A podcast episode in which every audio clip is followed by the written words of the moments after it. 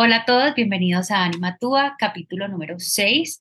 Eh, hoy tengo una invitada súper, súper especial. Eh, ahorita le estaba diciendo lo feliz que estaba que estuviera aquí, porque es una persona que hace parte de, este pasado mío eh, académico, que fue de, las de, las cuales yo tuve como esta rama adicional a la ciencia política y que me permitió muchísimo más, que era lo que yo les hablaba hace un tiempo de, de cómo yo me pude convertir en como en una mejor persona más que profesional para poder estar donde estoy en este momento. Ella es Vivian Munaz y le doy la bienvenida. Le doy las gracias, te doy las gracias de verdad por estar aquí, por, por sumarte a este espacio y por construir conversaciones diferentes. Andrea, muchísimas gracias. Para mí también ha sido una sorpresa, un placer reencontrarme contigo, ver el camino que estás caminando. Eh, sorprenderme además, pues como por, por las inquietudes que te han movido, ¿no? Y me parece que está muy, muy chévere y muchas gracias por invitarme y por darme la oportunidad de elaborar un tema que además pues no necesariamente es sobre el que trabajo todos los días y, y creo que pues conversando es que se hace sentido a esto, entonces te agradezco la oportunidad. Un montón. Mm, no, gracias a ti. Quisiera que nos contaras un poquito de quién eres, qué haces, para que entiendan como todo ese trasfondo, porque sé que eso también es lo que ha puesto a muchos de los cimientos de, este tipo de conversaciones que te permitís tener y que has tenido en lo privado y en lo, y en lo, digamos que, en lo público, por decirlo de alguna forma. Bueno, Andrea, yo soy profesora. Si me preguntan si me tocará definirme, yo diría que soy maestra, soy profesora, trabajo en la Universidad de ICESI. Eh, estudié comunicación social en pregrado, luego hice una maestría en sociología y terminé un doctorado, hice un doctorado en estudios del ocio, la cultura y la comunicación. Entonces tengo pues como una cosa interdisciplinar muy mezclada y actualmente para sumarle a la mezcla estoy dirigiendo la Escuela de Educación, Creación y Cultura de la universidad, eh, pues que junta mucho de las cosas que, que, que, me gustan, pero pues si privilegiadamente tuviera que elegir algo, te diría que soy maestra. Eh, me gusta investigar también, investigo temas de frontera, puede decirse, como asuntos que tienen que ver, en, o más recientemente como con la vida doméstica, eh, la vida privada. Eh, y pues también soy mamá, tengo un niño de 10 años y tengo un montón de estudiantes a los que quiero mucho. y bueno, creo que con eso podríamos hacer un resumen. De acuerdo. Gran maestra, de hecho, porque, porque sí me acuerdo perfectamente de lo que aprendí con vos y, y sí siento que tiene un impacto muy positivo en, en, todo lo que se construye, sobre todo pensando en, en, las conversaciones. Al final, como que hay muchos temas, cada persona abarca diferentes puntos, pero al final es en las conversaciones donde se, donde se logran tantas cosas y nos hacemos tantas preguntas y podemos llegar juntos a respuestas que de pronto no habíamos pensado. Y creo que esa es la razón por la cual yo quería tenerte aquí. Obviamente hago un paréntesis y es, me, me, sigo todo tu Facebook, entonces veo muchas, muchas cosas y la forma en que, en que utilizas las palabras me parece que tiene una magia espectacular, como que usted siente inmediatamente, se, se vive, es como, es, es hermoso y sé que de ahí también vino como mi curiosidad a, a empezar a preguntarte yo a vos por la muerte. Sé que has vivido procesos de muerte y sé que la forma en que la, la narras me muestra a mí es una manera distinta de verla o una manera distinta de incluso de escribirla para poderla vivir. Entonces, yo quería preguntarte en general, a lo largo de tu vida y para vos, ¿qué es la muerte? ¿Qué es la muerte? Para mí la muerte, voy a decirlo de la manera más obvia y más simple, pero, pero creo que encierra una enorme contundencia. Para mí la muerte es el final de todo. Eh, y es una idea que me costó mucho tiempo cuajar. Yo vengo de un hogar ateo, o sea, a mí me crearon sin Dios y sin, y sin una, mm, no solo en Dios, sin Dios, sino como con un agnosticismo súper duro, o sea, sin, con la idea de que no hay nada más que, que la existencia material y, y la evidencia y todo lo demás, pues eh, eh, no podríamos confiar en que existe. Y entonces a mí me ha costado muchísimo eh, asumir, por ejemplo, ciertas, ciertas, ciertas ideas como alrededor de la espiritualidad o de lo que no podemos comprobar. Me, educaron en un materialismo, pues para decírtelo, Andrea, para que te acuerdes de la universidad, un materialismo muy duro, en el sentido de que es el mundo material el que cuenta. Eh, y la muerte, cuando a una la han creado así, pues es, es, es un tema, pues porque en buena medida las, las narrativas, los relatos más o menos fantásticos, más o menos mm, más allá de toda evidencia, pues tienen que ver con resolver aquello que no, que no entendemos, aquello que nos da miedo. Y pues la muerte, ¿quién la entiende? Eh, ¿Quién la entiende? ¿Quién la asume? Entonces para mí siempre como que la muerte, la muerte era muy difícil de encajar, era un tema muy difícil de encajar siendo niña. Y cuando yo ahora pienso como en, en, en morir, pienso que es, pues nada, es el fin, es el fin. Lo que pasa es que ya, y bueno, supongo que de esto hablaremos, eh, ya ese fin no me, ese fin ya no me, a ver, ¿cómo te digo? Ese fin, ese final ya no, es que la palabra no es asustar porque claro que me asusta, pero es como si ya no me resisto, más bien. Ya. Ya, ese final no me, o sea, ese, como que siento que he llegado como a una, en este momento seguro aparecerá con los años otra cosa, otra emoción, pero en este momento lo que siento es como, pues me he reconciliado con la idea de que hay un fin, de que hay un final. Y entonces para mí la muerte es eso, es el final. Y cómo, por ejemplo, viéndolo así, y, y, obviamente el contexto en el que fuiste criada tiene un gran impacto, ¿cómo hacer las paces con las personas que se van? ¿Cómo hacer las paces con el hecho de que mm. fue su final? Bueno, yo voy a hacer una reconstrucción de, la, de ese proceso muy pequeña, pero cuando yo me acuerdo siendo muy niña, tendría unos siete años, y lo acuerdo porque mi hermanito ya existía y era un bebé, entonces yo debía tener unos siete años, y yo me acuerdo sentada en la cama pensando, eh, la muerte para mí fue una obsesión de niña, porque yo decía, ¿cómo no existe Dios? Cuando me enteré que la gente creía en Dios, entonces yo decía, pero la gente cree que que se van al paraíso, al más allá, y yo no, y entonces para mí esto se acabó, es como apagar el televisor. Mi papá decía así, ¡pum! es como apagar el televisor y ya. Entonces yo decía, pero ¿qué es esto tan horrible? No, ¿qué, qué cosa tan horrible? Si esto que es tan significativo, que es lo que somos, pues se acaba así, como apagar el televisor, ¿qué sentido tiene? Eso para mí que fue una, seguramente un terror que mm, nos ocurre después en la vida. Yo me acuerdo tenerlo como a los siete años, muy vívido. Me acuerdo estar sentada en la cama diciendo, ay, ay no, yo quiero ser la primera que se muera de mi familia. Wow. Me acuerdo mucho decir eso. Yo no quiero vivir la muerte de nadie. Yo quiero ser la primera que se muera de mi familia. Y, mm, y luego, em, yo viví mi adolescencia en los noventas y entonces tuve la muerte violenta cercana de políticos, de no, y entonces era como, es, es también yo creo que hay, poco hemos pensado en eso, en el impacto que te hace vivir en un país en el que la muerte, pues mataron a este, mataron a este, pues eso también era como una presencia muy, muy próxima, pero las muertes de los amados me llegaron más bien en la adultez. Mm, cuando tenía como 23 años se suicida un amigo, yo creo que esa fue como la primera eh, aproximación, pues así como ya de, de vivo dolor, ¿no? De con la pérdida de alguien, con, con su desaparición del mundo, si se quiere. Eh, luego muere mi abuela, que era como mi madre, era mi madre.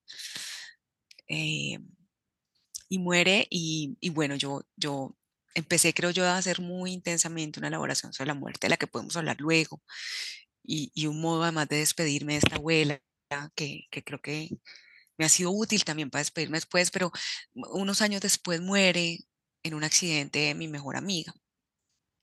Y esa muerte fue también como una conmoción enorme, ¿no? Como...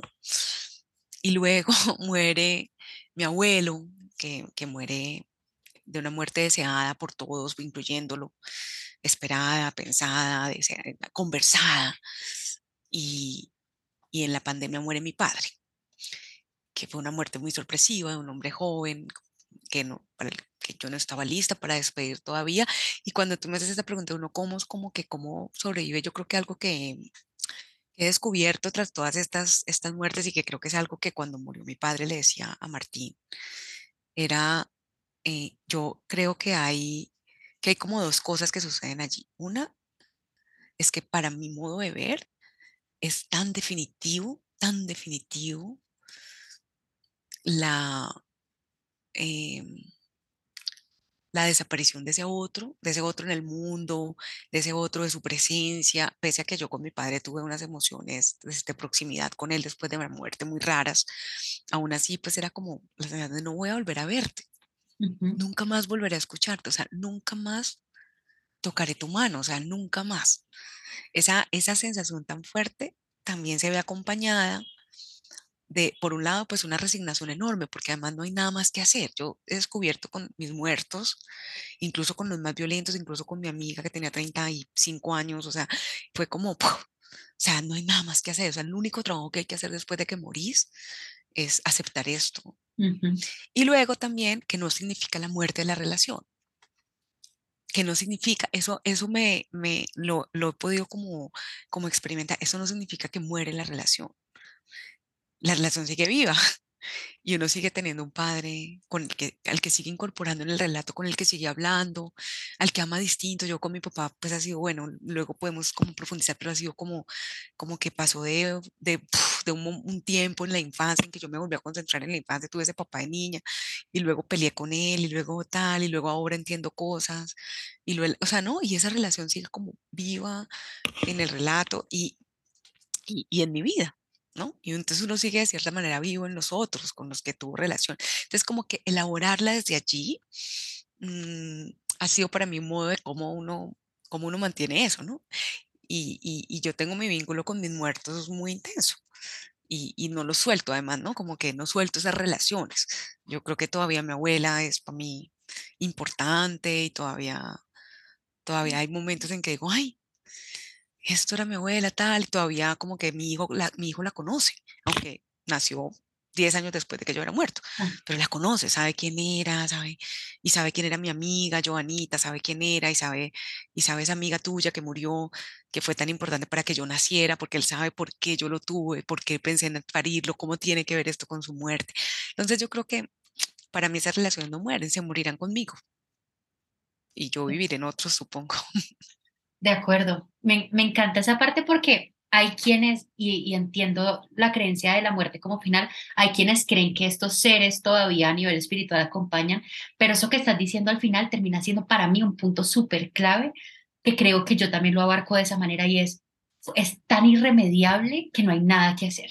No, no es como cuando uno sabe que pudo haber hecho, o no, no que pudo, que puede ir a hacer esto y cambiar la situación, que puede negociar con tal persona, que puede intentarlo. No, es tan irremediable que yo siento que en mi caso también su, su nivel tan fuerte y tan radical me hace seguir, como que no hay nada más que hacer después de esto que seguir, ¿no? Y, y y no viene como desde de, ese sentido de cáete y sacúdete y sigue, sino que yo siento que esa característica tan específica de la muerte sí le da una connotación diferente al proceso posterior a lo que podría ser un duelo simbólico de, algo que todavía no tiene como esa, esa radicalidad, por decirlo así, como en ese sentido. Y creo que eso juega independientemente de la creencia de lo que hay después. Y eso me parece súper valioso.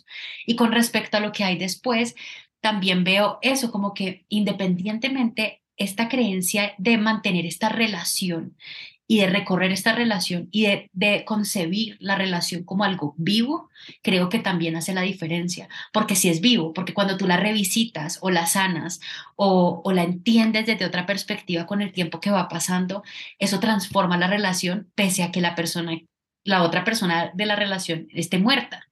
Y creo que darnos esa oportunidad también nos muestra que obviamente hay unas dinámicas de vida, pero que aún en la muerte uno también puede hacer las paces con muchas cosas y con muchas partes de esa relación o de las historias que, que trajo con ella, ¿no? Y, eso me parece supremamente valioso. Te quería preguntar desde ese lado eh, de tus creencias en específico y es, en algún momento con alguna muerte que hayas experimentado, como que te quedó un signo de interrogación frente a lo que había después, como que te pusieron a dudar un poquito sobre, sobre ese otro lado? Mira, yo he tenido, a ver, yo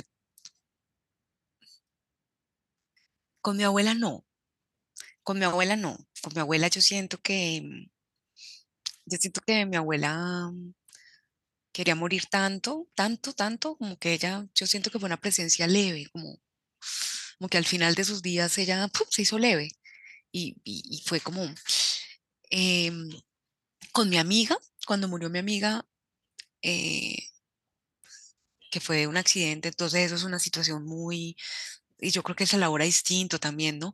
Pero, pero cuando murió mi amiga, yo sí me acuerdo que esa noche yo vivía con ella, o sea, vivíamos en un condominio, ella vivía en un apartamento y nosotros en otro. y me acuerdo que la noche que ella muere, nosotros regresamos del funeral muy golpeados, o sea, y yo tenía la sensación de que no podía estar en ese apartamento, de que no más. De hecho, em, sus cosas, eh, su familia hace el trasteo de sus cosas dos o tres días y ella salió con sus cosas, yo hablé con las mías, no fuimos juntas. De ahí yo no me pude quedar. Eh, y esa noche yo tenía la sensación de que yo no podía estar allí y estábamos con mi esposo y, y estábamos con mi esposo y la escuchamos, escuchamos como su voz. Eh, es un lugar, éramos, vivíamos en un lugar campestre y bueno, y, y era difícil escuchar una voz, pero también era muy posible que nosotros la escucháramos, pero la escucháramos ambos. Me acuerdo mucho que fue como, ¡ah! y como la desvelada de, no, vámonos de aquí, no, no. Pero bueno, eso fue como una, incluso una pequeña anécdota que ahora que me preguntas vuelve a mí, pero no. Pero con mi papá, eh, con mi papá yo sí tuve como, tuve primero como una certeza que fue muy rara y que yo todavía no, no, no sé, no, no la logro como elaborar muy bien, pues le tengo, un- le, le da un sentido, pero yo no sé el no sé, no sé si va a cambiar después. Pero yo con mi papá, mi papá se enferma, eh, se enferma en medio del COVID, eh, él pasa unos días enfermo en casa, no sabemos qué tiene, bueno, en fin, una situación muy dura porque mi papá era un hombre joven que de un momento a otro se enferma y no encontramos qué era tal. Cuando va al médico estaba súper infartado y su corazón estaba vuelto nada. Y él llega a la clínica y, le dicen que su corazón está así, me mandan a mí el dibujo, tiempo del COVID, yo veo ese dibujo, yo veo que más del 40, 50% de su corazón está muerto y yo de una tengo la, el deseo profundo de que mi papá se muera. Wow. Pero de una, o sea, de una digo que mi papá se muera, o sea, y, y yo tengo la, y tenía la sensación de que si fuera mi mamá no lo habría deseado porque yo sé que mi mamá estaba, mi mamá hubiera, mi mamá podría vivir en una condición así. Ya. Ella podría encontrar sentido, a la, mi papá no. O sea, mi papá con, el- con, con lo que un corazón así le anticipaba de vida, él no hubiera aguantado. O sea, él habría sido terriblemente infeliz. Ujú. Y yo tenía esa sensación y, y le estaban haciendo muchas cosas para que se mejorara y estaban haciéndole, le hicieron mucho, lo intervinieron muchos días, y pero yo siempre tuve el deseo de que mi papá se muriera y, y lo recuerdo muy bien como mi hijo, como, como decirle, bueno, Martín, porque pues no podíamos ir, la clínica, tal, él no podía ir y yo le dije, vamos a despedirnos de tu abuelo, vamos a desear que tu abuelo se vaya a este mundo, porque tu abuelo va a tener una vida muy triste y yo lo amo mucho para que tenga, y como que con Martín hicimos como una suerte de ritos, pero además yo tuve la oportunidad de ir a la clínica y yo nunca quise ir. Yo nunca quise ir, yo no me despedí de mi papá. La última vez que yo vi a mi papá fue en, en el cumpleaños de mi hijo y luego cayó el COVID y no lo volví a ver y nunca lo volví a ver. Y yo nunca tuve durante esos nueve días la la- el deseo de ir. Y mi hermano, en cambio, se fue. Mi hermano se fue, se despidió y, y, a, y a mí todo el mundo me decía, anda, despedite, anda, despedite, que luego, luego lo vas a lamentar. Y yo nunca, no lo he lamentado. Sí me he preguntado, ¿será que debe haber ido? ¿Será que para él era importante? Pero nunca lo he lamentado y nunca tuve la necesidad de ir. Y yo siempre tuve una certeza que es muy intuitiva y muy rara en mí, porque yo soy una mujer muy racional, muy intuitiva de que mi papá no quería que yo lo viera así. Wow. No sé si es porque tal vez ahora que yo tengo un hijo y que reconozco que amo a mi hijo un poco como mi papá me amaba a mí, yo reconozco que yo no quisiera que Martín pasara por eso. O sea, como que yo no quisiera, o sea, yo quisiera como, ay, no, ojalá me muera cuando él no esté, cuando, ojalá él no tenga que pasar por verme en ese estado y por pasar por ese dolor. Yo siento que mi papá quería cuidarme de ese dolor. Ujú. Y luego, la noche en que él muere, él no, él muere en la mañana, esa noche, sí me pasó una cosa rarísima. Y es que mi papá tuvo muchos infartos. Eh, y a mí sí me pasó, yo estaba en la cocina, la luz estaba apagada y yo por un momento caminando, cuando muere tu padre, tu madre, yo supongo que tu mamá, mi mamá está viva, cuando muere tu padre y también cuando murió mi abuela, ocurre una cosa que, también ocurre cuando tienes un bebé, me parece a mí, o me pasó a mí así, y es como un déjà vu, uno vuelve a la infancia, es una cosa como. Y te acuerdas de cosas que no te acordabas, y es una intensidad en la infancia muy fuerte. Entonces yo estaba en ese momento así, y estoy en la cocina, y de pronto siento como, como si mi cuerpo fuera el cuerpo de mi padre. Pero así, como mi papá era chiquito como yo, pero era más delgado, o sea, era un hombre delgado, y yo sentí ese cuerpo y sentí como un dolor en el pecho, como, y sentí como ese cuerpo tan encarnado en mí, o sea, como, como mi cuerpo es como su cuerpo, o sea, a la larga, no, como una sensación, pero, pero era una sensación física, física muy, muy, muy fuerte. Y, y, fue muy impresionante para mí, porque claro, como yo soy muy descreída, entonces cuando me pasan esas cosas, siempre como que me generan una enorme conmoción, entonces yo estaba muy, muy movida por eso. Y esa sensación, como ese cuerpo encarnado, eh, me habitó, me habitó, me habitó bastante tiempo, me habitó buena parte de ese primer año de duelo. Wow. wow. Mm. Esa parte me parece, o sea, me dice toda, pero, pero, y me parece muy interesante eso también, que es como, no necesariamente eso pone en duda en lo que crees, pero sí te deja como con ese signo de interrogación de, de qué fue esto, qué es esto, ¿no? pero, pero yo sí siento que igual termina habiendo una conexión tan grande que, que seguramente habrá una explicación para eso, de dónde, de, de dónde viene y cómo llega. Y quiero pasar precisamente a esa parte que me estás contando de tu papá, porque sé que, y, y te lo decía ahorita antes de empezar, y es, tu hijo es un ser humano maravilloso, maravilloso, y es obviamente producto de sus papás, y es, es increíble como esa, esa libertad que ha tenido él de ser. Y, y en ese sentido quería preguntarte cómo, cómo le introducís o cómo Martín te introduce a vos el concepto de la muerte y cómo lo desarrollan ustedes en casa. Bueno, tal vez si nosotros no somos nada clásicos, nada ortodoxos, no somos una familia muy, muy tradicional, pero además Martín tiene autismo. Ah, no sabía. Sí, tiene autismo, tiene autismo, mm. tiene esto que llama la gente Asperger, pero es autismo. Ah. Y parte de lo que ocurre con el autismo es que no necesariamente la regla social es, es, es percibida del mismo modo. Tienen estos chicos, estas chicas tienen dificultades en ocasiones para leer socialmente.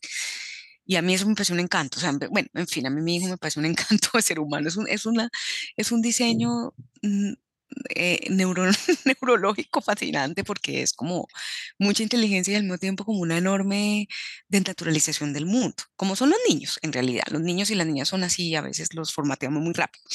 Y como yo he tenido esta relación con, con, en general, no solo con la muerte, sino con la sexualidad, con la vida, como tan suelta y, y, y, y, fui criada así, ¿no? Como en un entorno tan liberal y tal, pues nosotros con el niño hemos tenido una relación, Javi también, su papá es igual, entonces como que hemos tenido con él una relación como muy tranquila en el que los temas se hablan, se hablan y pasan y no hay temas como prohibidos. Y, y, y bueno, nosotros funcionamos así. Entonces, Martín desde chiquito, desde muy chiquitito, ha tenido una fascinación por la muerte, por, los, por el terror, por los monstruos.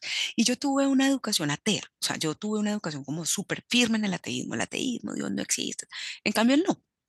Él llega a una casa donde nosotros no tenemos Dios, no hay Dios, no hay religión, pero como que no tenemos ningún rollo o sea, nadie le ha hablado de Dios realmente, o sea, él como que ese no es un tema. Entonces yo siento que él tiene como una vida, para mí Dios era un tema, un tema con el que había que oponerse. Él no. Él no, él no, él como que, ah, él no se entera si existe Dios, y no, no existe, él vive tu mundo de una manera muy singular y siempre con esa fascinación por la muerte. Mm, cuando murió mi abuelo, él tenía dos años y algo, y, y yo me acuerdo que yo le dije, no, yo no sabía cómo explicarle a él que había muerto el, el abuelo que él veía, su abuelo, chocolate, eh, pues ya no iba a volver, o sea, yo no sabía cómo, su bisabuelo, pues no sabía cómo explicarle. Entonces yo le dije que el abuelito se había vuelto pájaro. Él era un niño muy pequeño, yo no podía explicarle de otra manera, le dije, tu abuelito se volvió pájaro. Y entonces él, una vez estaban de mi mamá y, y, entonces le dijeron, tu abuelito el que se volvió pájaro. Y dijo, no, abuela, mi abuelito, estás con mi abuelita en el mar. Y nosotros, bueno, otro día también habló con el abuelo, es que mi abuelo está ahí, nosotros, bueno, los niños hacen esas cosas. Pero, pero lo, lo que creo que fue más impresionante fue un día que mi abuela, mi mamá, le dice, sí, tu abuelito el que se volvió pájaro. Y el niño la mira y le dice, abuela, mi abuelo no se volvió pájaro, mi abuelo se murió. Y como que todos, ahí yo entendí que los niños son capaces de entender cosas mucho más complejas. Entonces, y yo he hecho el esfuerzo por no decirle nunca mentiras a Martín. Cuando, cuando hay cosas que no le puedo explicar o que no quiero contarle, pues le digo eso. Le digo, no tengo cómo explicártelo en este momento o, o creo que no, no, no me siento como diciéndotelo y bueno. Entonces, y con la muerte, pues no le he dicho mentiras. Entonces, eh, Martín ha tenido una relación con la muerte muy particular.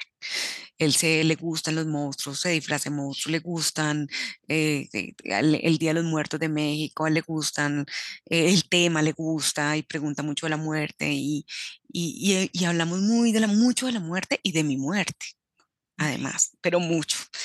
Yo, yo creo que Martín me ha ayudado un montón, no, no, no, no, a pensar en mi propia muerte porque lo, es un tema de la mesa. O sea, él es un tema de, oye mamá, eh, y si tú te mueres más chiquito, mamá, y si tú te mueres y yo no puedo parar de llorar, ¿qué hago? ¿Quién me va a consolar? Y yo, pues no, tú vas a encontrar consuelo en esto, en esto, en esto.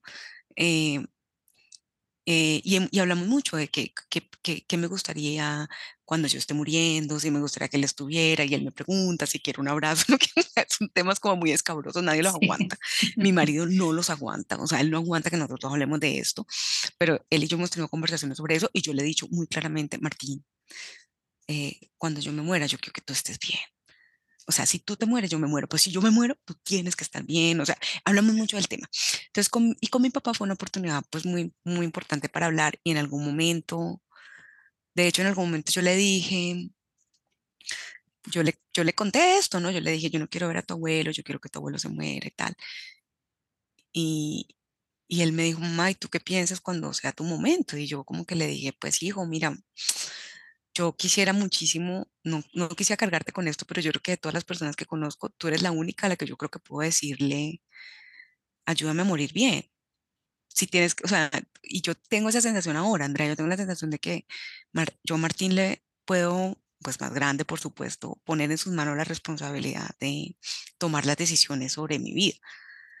Eh, porque tiene una idea de la muerte que se parece mucho a la mía, que es como, como la vida vale la pena ser vivida de cierta manera y si no, la muerte, pues está muy bien, eh, está muy bien que tenga final, ¿por qué no habría tenerlo? Está muy bien, está muy bien que tenga final. Eh, entonces eso, y luego Martín, por ejemplo, cuando muere mi padre, él pues llora, tal, yo lloro, o sea, estamos juntos, entonces eh, la noticia llegó así, yo me pongo a llorar, y a los 5 o 10 minutos de que me pongo a llorar, él me, me, dice, oye mamá, ¿lo van a cremar? Entonces yo le digo, sí, lo van a cremar. Me dice, ah, bueno, mira, eh, ¿y tú sabes el horno crematorio qué, qué temperatura tiene? Y yo, no, no sé, busquemos, entonces buscamos el horno crematorio. Oye mamá, pero eso se quema, ¿cuánto se demora en quemarse un cuerpo humano? Entonces le digo, no, no sé, busquemos. Y empezamos a averiguar y él empezó a hacerme preguntas de ese orden y, y, un amigo mío que también tiene autismo, que ya es un hombre adulto, me llama, se entera que mi padre muere y me llama. Y entonces empezamos a hablar y me dice, tu papá, tu papá era blanco. Entonces yo le digo, sí, claro, mi papá era, era muy blanco. Y dice, mm, eso se ponen como verdositos. Y yo le digo, sí, se ponen como verdositos. y empezamos a hablar. Y yo te cuelgo con este hombre y digo, tiene autismo, tienen autismo. Eh, no sé por qué, Andrea, no podría explicártelo, pero esas dos conversaciones para mí fueron, fueron también un alivio, porque la muerte en ocasiones, o sea, nosotros nos enseñan socialmente qué máscara hay que ponerse ante la muerte. Y, y yo, que creo que la pérdida más dura que tengo en la vida es la de mi padre, también sé que en medio de esa pérdida uno piensa que se va a poner uno piensa si va a ir la tía que a uno le cae mal o el primo que yo no sé qué, uno, uno alcanza a pensar que va a comer la gente, uno alcanza a pensar en cosas superfluas y mínimas y, y, y, y de repente saber que todas las conversaciones son válidas, que, que la curiosidad es válida, que, o sea, no sé, para mí esas conversaciones que hacían de la muerte algo concreto, terrenal, de la vida, también un tema de la vida, para mí fue un alivio. Eh, y yo siento que pues Martín, no sé, no sé cómo vaya a ser, no sé cómo la vida va a tratar a, una persona tampoco, pues tampoco entrada en la etiqueta social con respecto al tema. Eh, y tampoco sé, ¿no? Cómo lo elabore el adulto cuando ya tenga que enfrentar sus propias muertes, ¿no? Sus propios dolores. Pero por lo pronto, yo creo que hay algo en su realismo, en su, en su profundo realismo, eh, que es una extraña forma de consuelo. no sé si lo logro explicarte. De acuerdo. Pero para mí que eso atea es como eso, como, mm, sí. Totalmente. Y es que, a diferencia, mira, que es claro, al ser atea, en ese, en ese ateísmo tan rígido, claramente sí está como esa resistencia a que tenemos nosotros del otro lado cuando nos, nos crían estrictamente católicos o creyentes. pero Martín es un niño libre, o sea, él, él, a él no se le pusieron estructuras que él tuviera que seguir y pues además de su, de su autismo, obviamente lo que yo, las historias que yo he visto de él son, son historias fascinantes y, y maravillosas y muestran realmente un nivel, un nivel muy alto de él, pero lo más bonito es eso, es como lo que dijiste, uno, que realmente los niños tienen una capacidad de entender las cosas que la gente lo termina como subestimando y que no es así, ¿no? Y como la posibilidad de empezar a, a elaborar en familia o en grupo procesos como este desde un punto diferente que les, los hace a ellos menos, ni siquiera vulnerables, pero menos como encerrados en esta supuesta matriz de cómo debería ser la muerte, de qué deberías decir, de qué deberías hacer, mm. llora, llora toda la vida o guarda todas estas cosas, sino como, mira, esto es la muerte, haz lo que necesites con ella. Y eh, yo creo que ya desde ahí, en el momento en que a él le corresponde elaborar sus propias muertes, el proceso va a ser distinto porque él no tiene que cumplir con nada de lo que le han supuestamente enseñado, le han impuesto en su familia. Entonces ya es una persona libre ante ese proceso. Y, sabes que una cosa que ahora que lo dices, bueno, dos cosas. Una es que cuando apenas se murió mi papá, mi papá se murió a las 10 de la mañana, a las 9 de la mañana, no, apenas se murió, yo pues lloro, eh, lloro, además entra una llamada y es la maestra y el niño me ha escuchado llorar por primera vez en la vida, yo creo como pues que llorara un grito, ¿no? Pues así como, ah, un yo, entonces yo le paso el teléfono a la maestra, la maestra habla con él, o sea, fue como todo un momento muy raro. Y luego yo me siento a hablar con él y me siento a escribir. entonces me siento a escribir, él al lado mío viendo lo que yo escribí. Fue justo cuando, cuando recién había muerto mi papá, yo escribí un texto. Y, y yo no sé, para mí la escritura ha sido de verdad un modo de elaborar, o sea, yo no, yo, yo, yo yo escribo porque si no, pues no podría con ello. Y, estábamos en medio del COVID cuando no había oportunidad de, pues, de grandes funerales, ni de muchos abrazos, de nadie. Yo estuve en el funeral de mi padre, fue con, con mis dos hermanos, que además fue muy impresionante porque nosotros tres somos ya adultos, grandes, y de repente fuimos tres niños abrazados, despidiendo a su papá. Eso me, mira, eso me lleva otra vez a las lágrimas. O sea, me, esa imagen de nosotros tres en ese nivel de desvalida, o sea, desvalidos, chiquiticos, así abrazados como niños, eso fue impresionante. Y, y pues no había mucho cómo hacer el duelo. Y yo siento que para mí la escritura y la palabra y poder escribir, poder tener el privilegio de, porque es un privilegio en este país, de dominar el lenguaje, escribir clara, o sea, poder ser que fuera un recurso para vivir el duelo en un tiempo en que el cuerpo no estaba, no estaban los abrazos, no estaba, fue muy importante. Y, y, luego también pienso como en, en, en, de nuevo también volviendo a la escritura, pero en este caso la lectura.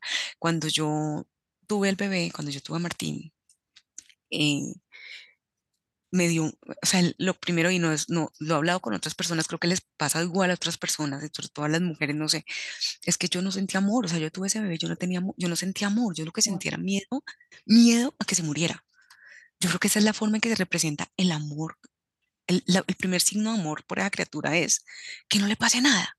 Pero era un miedo de un nivel que a mí me tenía paralizado. O sea, nosotros, bueno, y yo me acuerdo ese miedo, me acuerdo mucho que fue a visitar Margarita, una amiga nuestra, profesora, me fue a visitar y yo le dije, Margarita, ¿alguna vez se quita este miedo?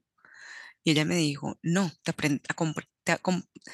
aprendes a vivir con él, me Y yo, yo decía, no, pues esto no puede ser posible. Entonces, y luego ese miedo se vino acompañado, para acabar de completar, con qué miedo que yo me llegue a morir, yo no me puedo morir, yo no me puedo morir, este niño, yo no puedo dejarlo, yo no me puedo morir, yo no me puedo morir. Y una amiga, un día muy cruel, pero muy maravillosa, maravillosa, como son todas las mujeres crueles, me dijo, ¿cómo hay que vos no te puedes morir? ¿Quién sos vos para no morirte? Vos te puedes morir. Y yo, ah, porque yo viajaba, yo iba a Europa en ese momento porque estaba haciendo el doctorado y dejaba el bebé. No, pues eso para mí era como yo, o sea, yo hacía seguros de vida, o sea, yo el avión se iba a caer, o sea, era una cosa horrible. Entonces, entre que el bebé se muriera o que me muriera yo, eso era una tragedia total. Mira, me empecé a leer y a devorar toda la literatura sobre hijos muertos y madres que se mueren. Eh, pero todo, me leí un montón de cosas y bueno, y yo siento que eso fue, para mí en particular, fue súper reparado. O sea, yo a mí se me quitó el miedo. No, por supuesto, no, no, es, que, eh, no es que esté fresca y me puedo morir. No, pero esa sensación de opresión que, que incluso llega a que muchas de nosotras pues cojamos a los niños y, y los asfixiemos bajo nuestra protección o que a nosotras mismas nos parezca impensable la idea de la muerte. Pues no, sí me puedo morir, sí me puedo morir. Y si se puede morir tu hijo, también se puede morir. Todos nos podemos morir. No, no. Y todos nos vamos a morir. Y todos nos vamos a morir.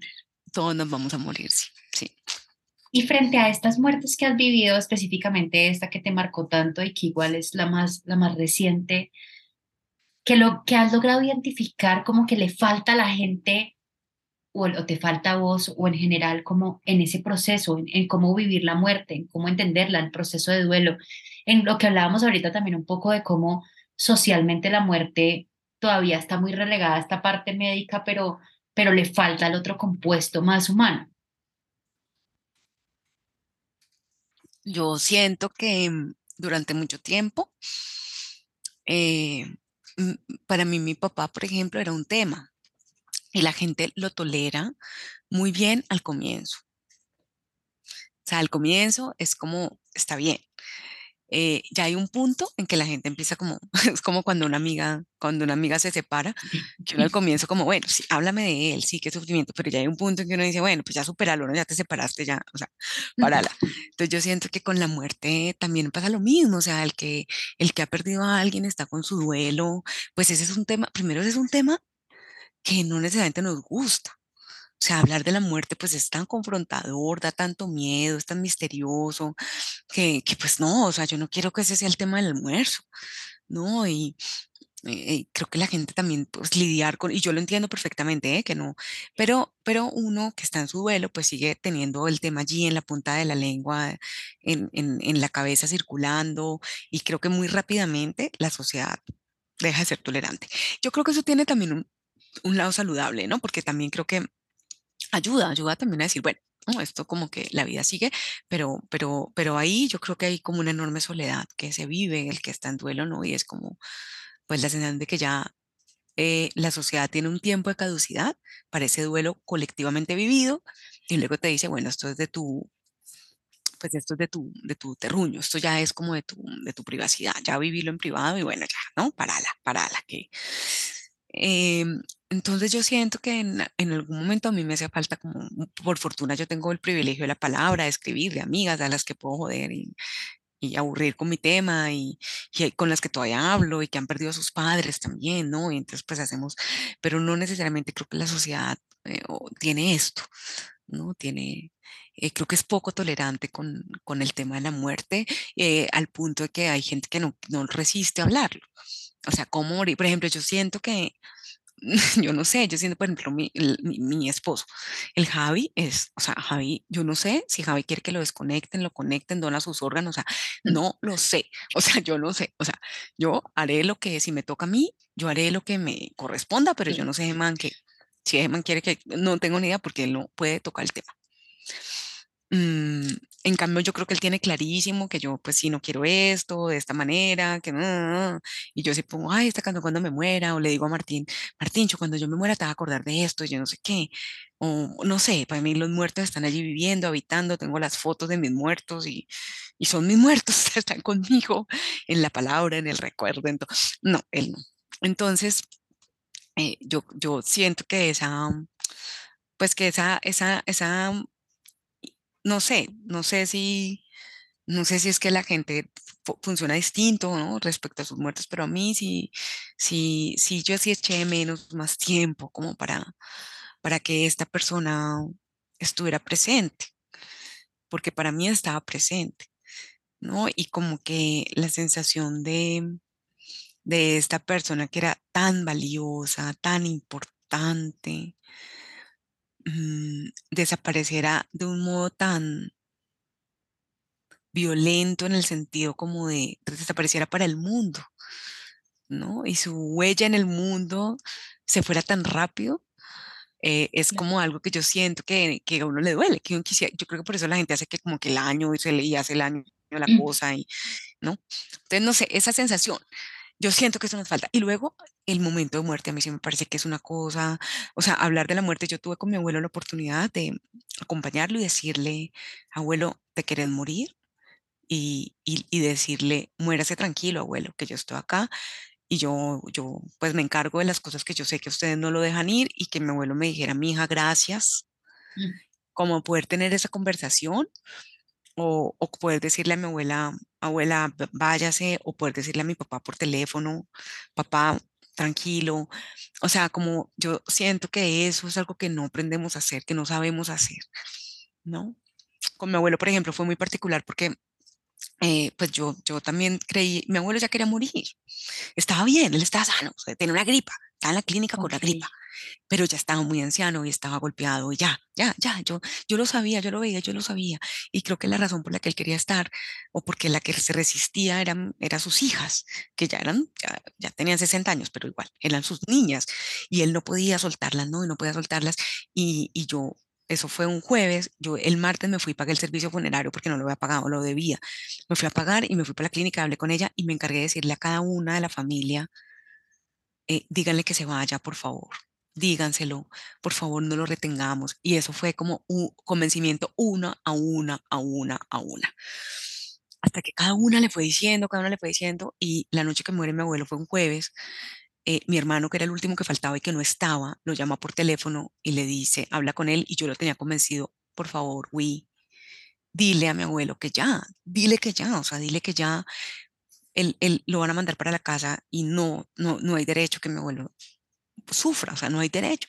Dile que se puede morir. Y mi hermano se lo dice por teléfono y mi abuelo toma el teléfono, se lo pasa a mi tía y le da un infarto y muere. No te creo yo siento como, yo siento que, ah, bueno, pero, ay, no te contaba esto. Esto sí es la super historia. Yo, esto sí te lo hago, esto sí es la super historia. Eh, pero yo siento que, yo no sé si esta conversación sirvió, yo no sé, pero, pero yo siento que le dimos un alivio de morirse en paz, le dimos un alivio de morirse tranquilo, con el permiso de todo el mundo. Y yo tengo una amiga que es bruja. Mira, yo soy una tea que tiene una amiga bruja Imagínate. a la que le voy a mandar este podcast y le voy a decir que eh, voy a hablar de ella. Mi amiga se llama Nisa Solari. Es una bruja chilena y es la única bruja con la que yo tengo, digamos, es la única bruja con la que yo me puedo relacionar con tal, bueno, mentira, es la única que conozco, pero con ella me relaciono más con un nivel de respeto mutuo y de amor pese a nuestras posibles diferencias, pero es una cosa, no sé, es muy rara, yo le creo, yo la creo, yo le creo y ella me cree. Es, bueno, mi bruja, la noche antes eh, de la muerte de mi abuelo, eh, yo la llamé y le dije, Nisa, mi abuelo está muy mal, yo quiero que se muera. Yo no sé, usted sabe, amiga, que yo soy mala para esto, pero acompáñelo, porque ella, ella acompaña, ella acompaña a morir desde donde está. Bueno, yo no sé cómo es, pero ella con sus mayores, con sus mayores, porque ella es más chama, ella es chamánica, bueno, entonces ella acompaña. Deberías entrevistarla, ella es fantástica. Me encanta. Mm, y, y, le dije, y le dije, Nisa, écheme una mano con esto, hágale, si esto sirve de algo, hágale. Bueno, en efecto, yo me acordé dormida, me llaman, me dicen, su abuelo se murió.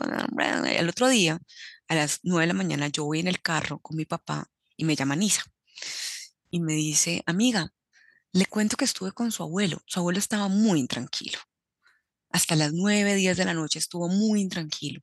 Pero a las diez y media de la noche, de repente quedó tan tranquilo y tan feliz. Y yo le digo, Nisa, mi abuelo se murió a las diez y media de la noche. Sí, eso me ha olvidado. Esa es otra historia. Sí, y, yo sí siento eso. Yo, entonces yo siento que también aprender a acompañar a alguien cuando muere me parece tan importante. Y a soltar, ¿no? Porque era lo que decía, digamos que los budistas dicen que uno necesita dos cosas al morir. Permiso verbal, como que la persona te lo diga, y aparte la garantía de que vas a estar bien. O sea, tú decirle a la persona, vete, te puede decir, y te prometo que yo me encargo y voy a estar bien. Literalmente lo que hiciste con tu abuelo. Y es como si claro, esa parte racional de, de las personas sí tienen como este, este vínculo que les impide soltar, y más si nosotros los estamos agarrando aún sin entender un poquito eso que decía sobre lo que es realmente vivir, ¿no? Como cómo vale la pena vivir y cómo vale la pena cuando no estamos teniendo estas garantías de vida digna, vale la pena desear la muerte, ¿no? Como que yo también, hmm. y en este caso, y te cuento, mi papá tiene 83, está en un proceso de Alzheimer, y desde, este, desde que empezó este año, yo todo el tiempo le digo a la gente y la gente me mira horrible, pero es como, quiero que mi mm. papá se muera pronto. Claro. y la gente es como, y yo no, quiero que se muera consciente, ojalá se muriera pronto. Y luego ya yo miro qué hago con mi duelo, pero es que aquí yo estoy pensando en su vida, no en mi duelo. Claro. Entonces son dos cosas diferentes. Y yo todo el tiempo se lo deseo, ya cuando él se muera, pues yo miraré cómo lloro, pataleo, vuelvo a ser una niña chiquita, pero mientras tanto es como el deseo por su, por su dignidad y por su conciencia, ¿no? Que en este caso tiene tanto que ver. Eso me parece me parece espectacular como diferenciarlo y entenderlo porque también amar es, es soltar y soltar esa parte que, que al final no nos está haciendo bien en el sentido de dejar una persona aquí solo para que nosotros estemos tranquilos. Y te iba a preguntar, en medio, ah, bueno, te iba a decir una cosa que, que reflexioné y es muy interesante que nosotros como, como sociedad, incluso en Latinoamérica en general, le tengamos tanto pánico a sentarnos en la mesa a hablar de la muerte, porque todos porque pensamos que con eso es llamarla y todo este tema que, que, se configura alrededor de esa parte, pero increíble que estamos igual en una sociedad donde mueren personas, como lo decías ahorita, como a un nivel absurdo, donde es raro porque entonces pareciera que ya lo normalizamos, pero a la vez le tememos horrible, entonces hay como, esta, como este choque de, siento que es una incoherencia muy rara. Es cierto, es, es cierto, sí. Es cierto, una sociedad que además valora tampoco la vida. Exacto. No, o sea, tampoco la vida, o sea, han muerto, nomás la muerte de los niños de la Guajira, o sea, no dice, se mueren de, hambre. O sea, la muerte, o sea, porque además yo sí tengo, pues claro, probablemente por, por porque, por, por, no sé, por mi agnosticismo, yo sí tengo un enorme valor de la vida. O sea, la vida es, es todo, o sea, es lo único y es todo para mí, ¿no? O sea, de cierta manera. Y, y tampoco valor, y al mismo tiempo, qué, pánico de enfrentar la muerte, tienes toda la razón. Yo siento que ese, ese tabú sobre la muerte, además, no sé si hay alguna relación, habría que explorar alguna relación entre el tabú de la muerte y la, y la dificultad para tener apego a la vida.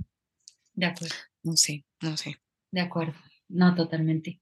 Y mi pregunta final para vos es, ¿cuáles sentís vos que son las principales lecciones que te ha dado la muerte en tu vida?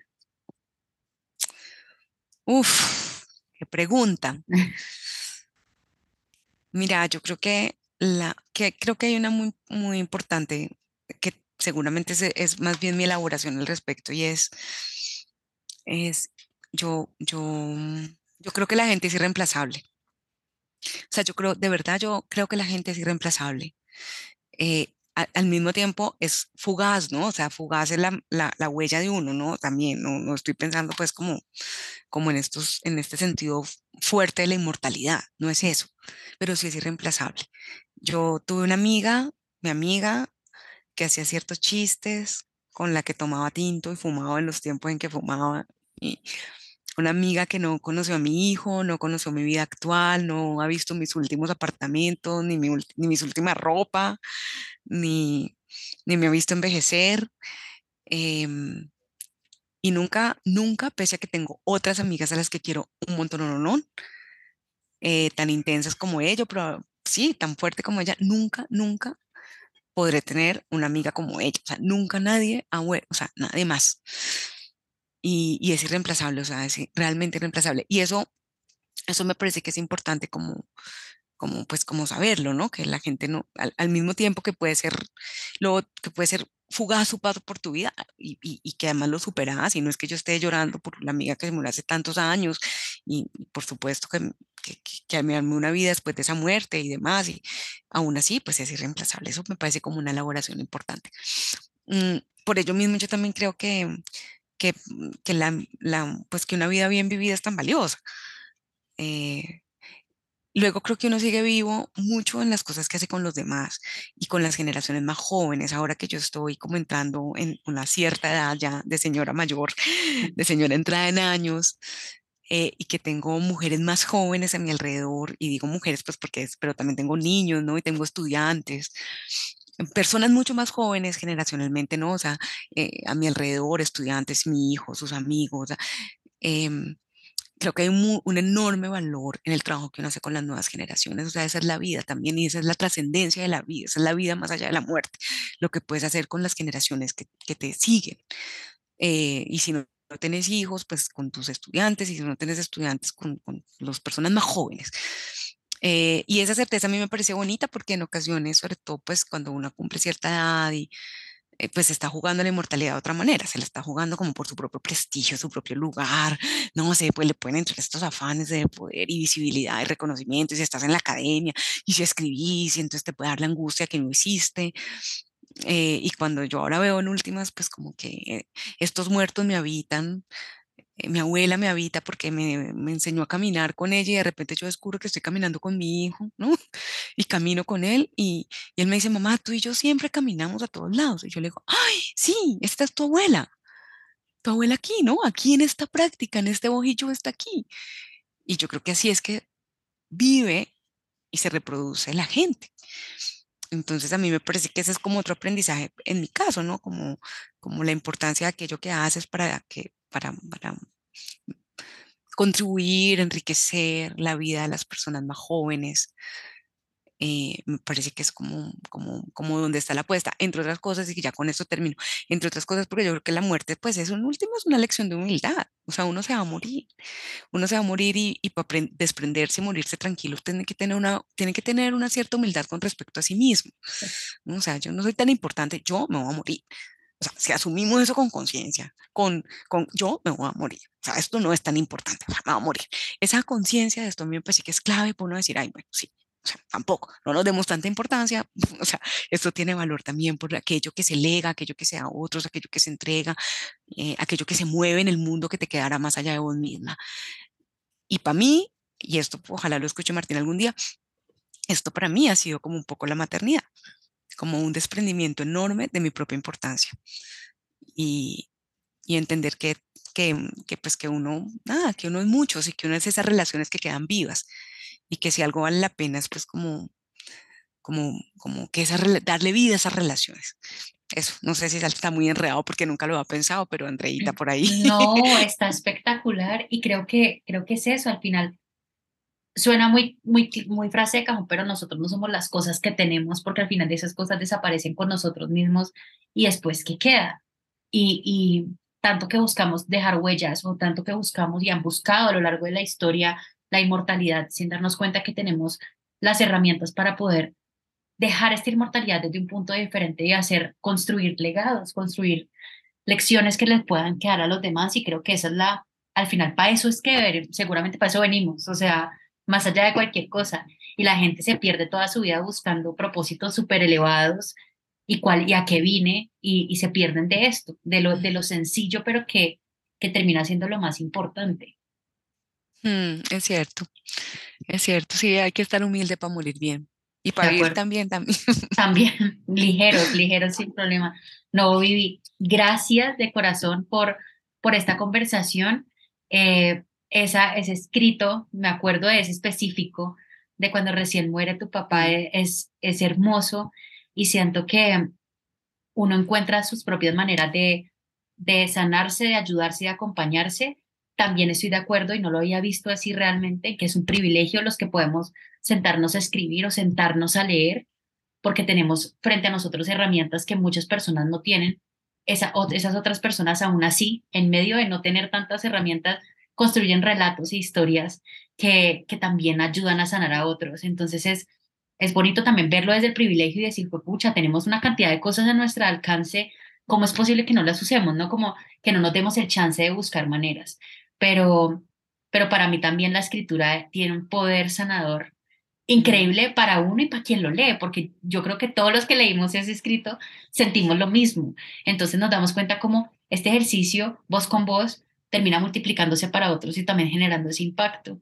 Y, y es, es bonito porque ahí es donde las personas siguen viviendo. Entonces, gracias por compartirlo y nunca dejes de escribir y de contar esas historias, sobre todo las de Martín, porque, porque tienen un impacto y dejan como esa, esa sensación distinta por dentro. Muchas gracias a ti, Andrea, por invitarme. Vamos a ver si en la adolescencia todavía va a tener, va, a tener ganas de escribir. Si sobrevivo a ella, pues lo, lo seguiré haciendo. Muchas gracias por invitarme. Gracias.